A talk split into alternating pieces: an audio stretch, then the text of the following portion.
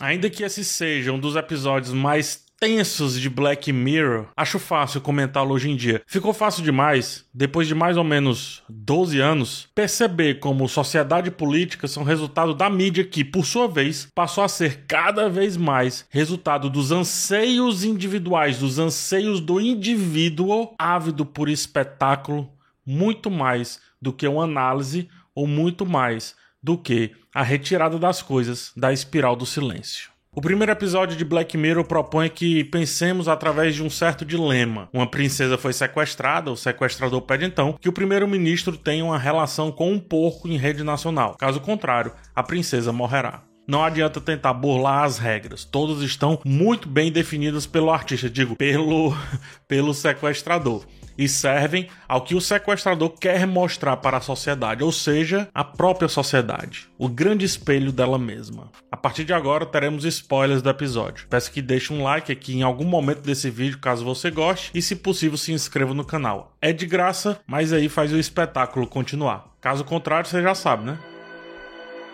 Se liga.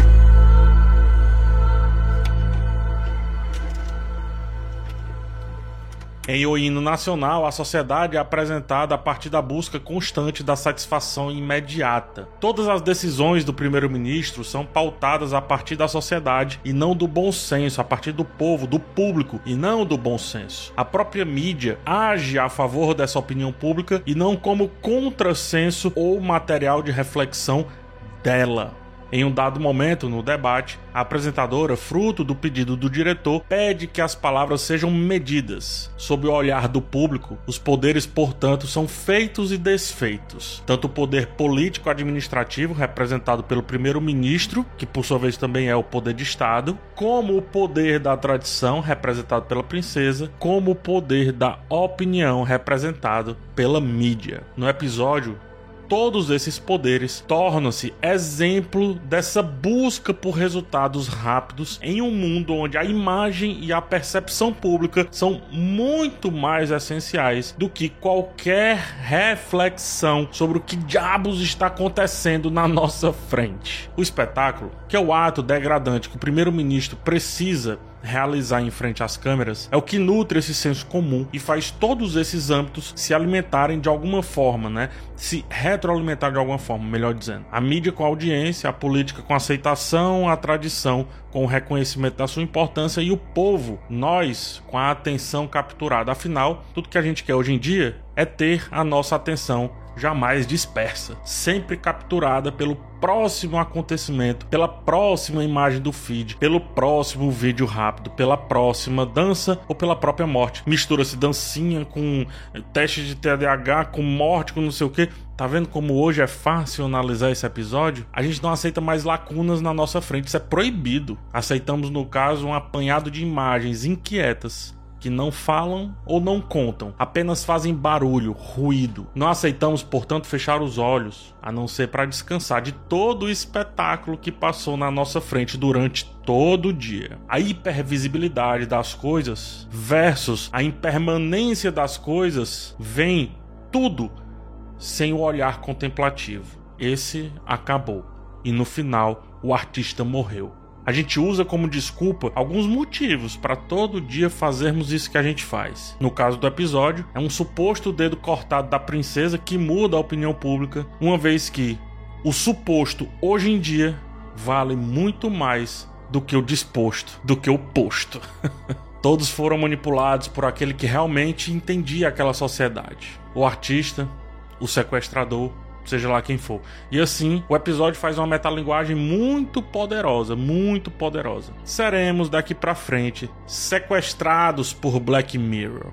Charlie Brooker, né, o nosso sequestrador, digo, manipulador, digo, criador da série, vai fazer isso ao mesmo tempo que seremos levados a refletir sobre todas as telas que ajudam esse ato nessa sociedade, essa missão de acontecer a partir justamente dessas mesmas telas. Ou seja, a gente vai refletir sobre a sociedade das telas pretas, dos espelhos pretos, a partir de uma tela preta que é Black Mirror. E por isso, a força desse primeiro episódio em nos fazer refletir nós mesmos através da sociedade que a gente está inserido.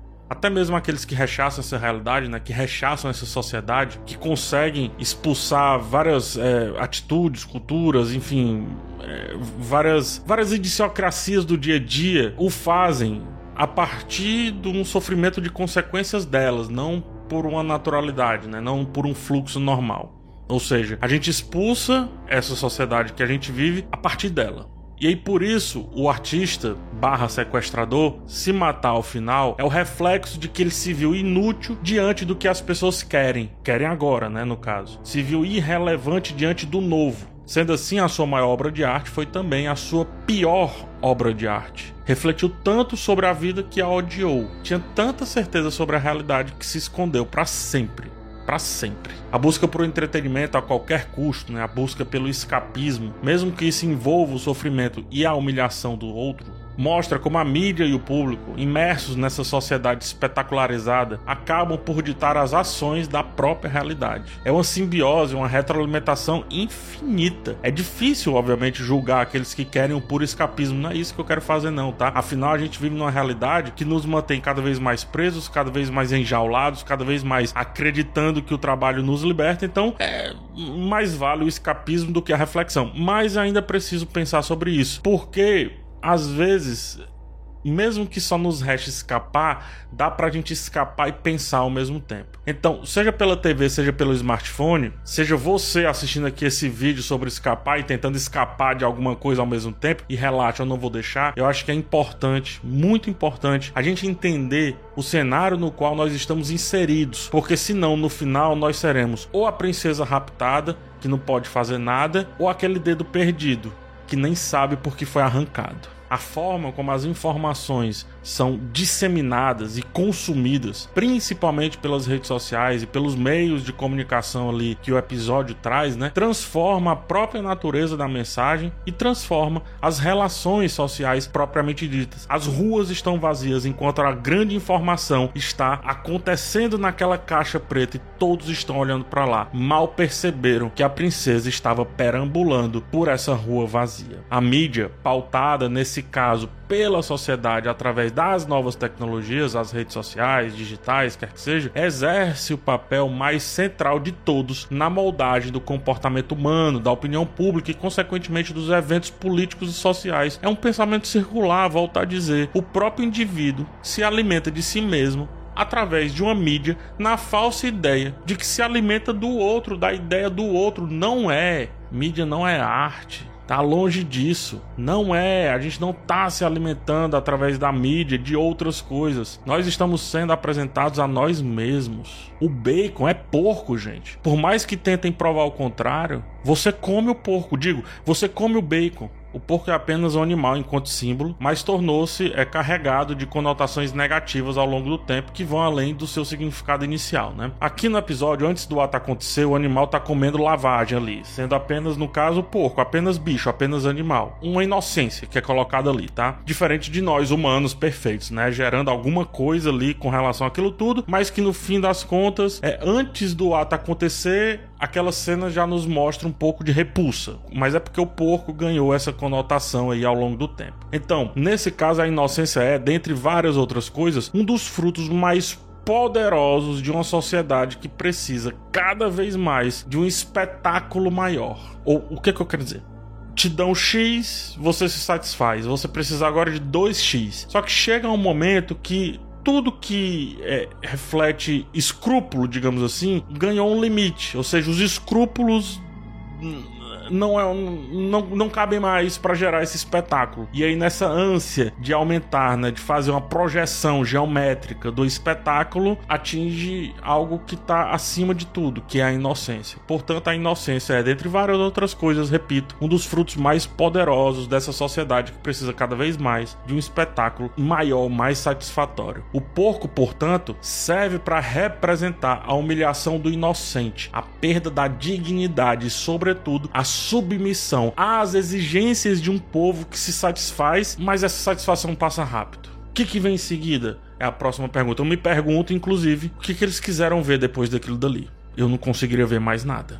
A mediação das opiniões dos humanos diante do que deve ou não ser feito com o porco, ou que deve ou não ser feito com o político, vem a partir das telas sempre onipresentes aqui na trama, mostrando como a realidade ela é filtrada, manipulada e consumida através desses dispositivos aqui, ó. Desses dispositivos que estão conosco o tempo inteiro. Elas atuam então como signos que evidenciam a dependência da sociedade em relação à tecnologia bem como também evidencia a desconexão entre a experiência direta do ato hediondo, que é ter uma relação sexual com o animal.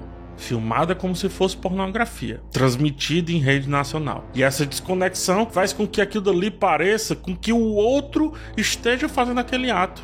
Não é o outro, somos nós. Essa desconexão é ainda mais acentuada pelo contraste entre a reação do público, que assiste ali ao espetáculo, e o sofrimento do primeiro-ministro, deixando bem posta uma certa distância emocional que uma tela preta proporciona, que um smartphone faz, que um, sei lá, um, um feed de Instagram realiza. Nesse caso aqui é a televisão. Então a televisão gera essa barreira entre a minha satisfação e o sofrimento do outro, sem perceber que talvez o outro seja exatamente a minha satisfação, infelizmente. A imagem projetada por essas telas, os espelhos pretos, e aqui eu peço que você preste muita atenção, cara, que eu escrevi isso com muito carinho, mas a imagem projetada por essas telas, né, esses tais espelhos pretos, nos dá a impressão de que não somos mais visíveis quando essa tela tá acesa. Quando a tela tá acesa, parece que ela não reflete mais a gente, mas a bem da verdade, elas sempre estão nos refletindo ao mesmo tempo que nos moldam enquanto identidade e percepção. Esse reflexo supostamente escondido é uma forma de nos confrontarmos com nossos próprios desejos, medos, expectativas, tudo sem parecer que a gente está sendo sujeito exatamente a isso, que a gente está sendo moldado, enquanto a gente acha que está de alguma maneira moldando. No final, e é isso que eu quero que fique bem claro, mesmo que a tela esteja apagada e assim ela nos reflita, ela também não nos reflete como realmente somos. É uma imagem distorcida. Quando a tela é ligada, e parece que ela não reflete a gente, é uma mentira. A nossa imagem distorcida continua naquilo que está entre o apagado e o ligado. O ato humilhante do primeiro-ministro, um programa policial sensacionalista ou até mesmo a pornografia, afinal, para mim não faz diferença alguma nesse sentido, servem como meios pelos quais nos identificamos com o conteúdo que consumimos, mesmo sem nos darmos conta de nossa presença lá naquele espelho negro, agora escondido por uma tela ligada. Nos sentimos distantes, separados por dispositivos, telas, átomos, quer que seja, e nos iludimos com a sensação de estarmos alheios àqueles eventos. Entretanto, simultaneamente, contribuímos para o crescimento da sociedade do espetáculo em que a gente está plenamente inserido, tal qual uma porca sendo engordada por abate, pronta para virar bacon, e em seguida em um novo hambúrguer destinado a satisfazer momentaneamente os desejos do outro, ou o meu, ou o seu. Escapamos da realidade, viramos a esquina, nos encontramos com quem? Nós mesmos. Nosso próprio reflexo que se materializa naquilo que escolhemos consumir e como escolhemos interagir e consumir aquilo dali. A arte, então, teria o poder de nos fazer questionar e transcender essa lógica, proporcionando uma descoberta genuína de nossas perspectivas e possibilidades nesse mundo de refletir sobre as banalidades, quer que seja. E por isso que nesse episódio ela fez isso, cara. De maneira de onda. Mas ela fez. Porque infelizmente, às vezes, com tanto barulho, é preciso gritar um pouquinho mais alto. Oh, Big Man, Pig Man, adivinha o que você é. Você é a humilhação do político, você é a humilhação do porco, você é a manipulação da opinião pública pela mídia, você é a fragilidade das instituições políticas. Você é a exploração do sensacionalismo. Você é o resultado. Você é o espetáculo. E você esperava encontrar o que no espetáculo? Um grande vazio? Não seja tolo. A gente é bacon. Eles são farelo.